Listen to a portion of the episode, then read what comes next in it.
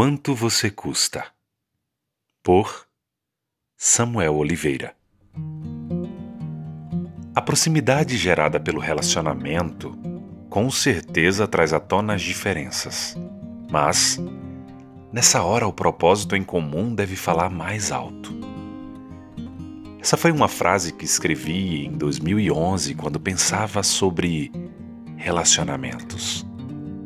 Cheguei a essa conclusão porque, sim, após o período de paixão, as diferenças começam a aparecer e os casais perguntam: e agora?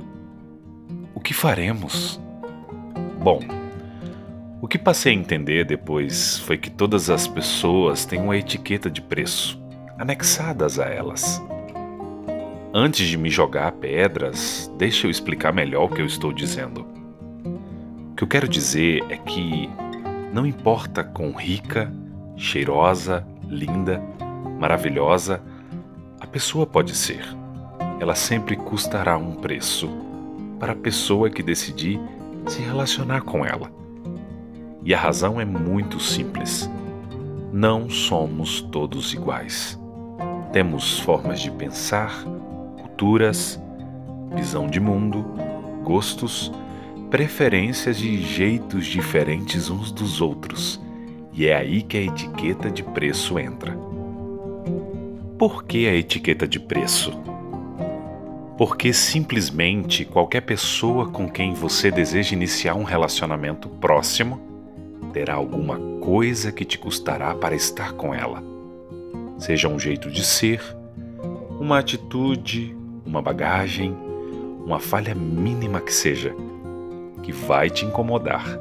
E você terá que decidir se irá querer pagar o preço pela pessoa, aceitando ela do jeito que ela é e deixando o motivo de estarem juntos ser mais forte que as diferenças.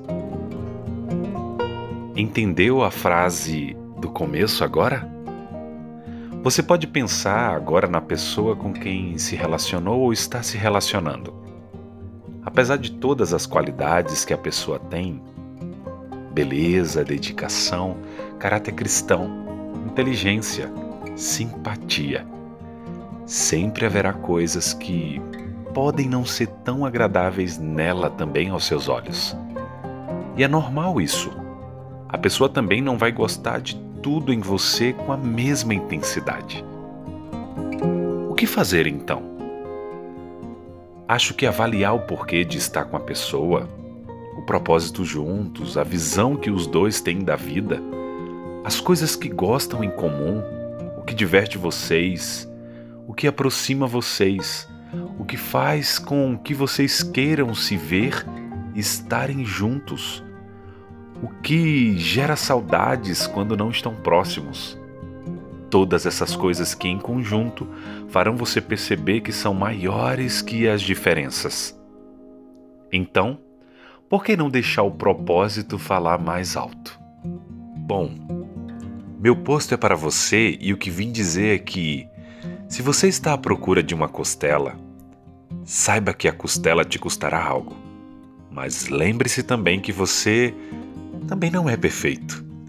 Quem estiver com você também vai pagar um preço.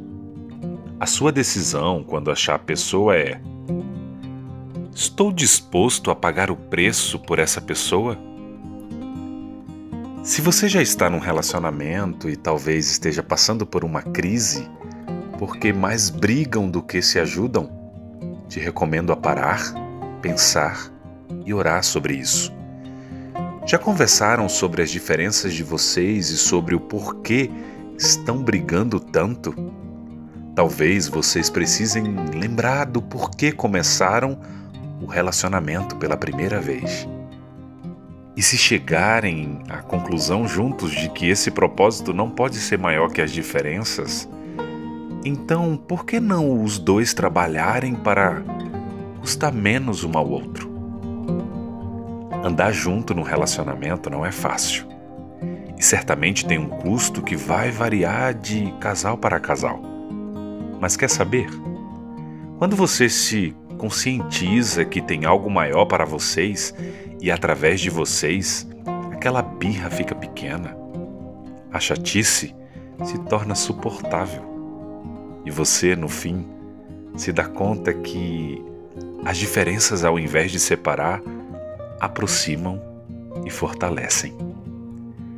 Desejo isso a você e desejo que Deus ilumine seu entendimento à luz de Sua palavra e vontade que é boa, perfeita e agradável.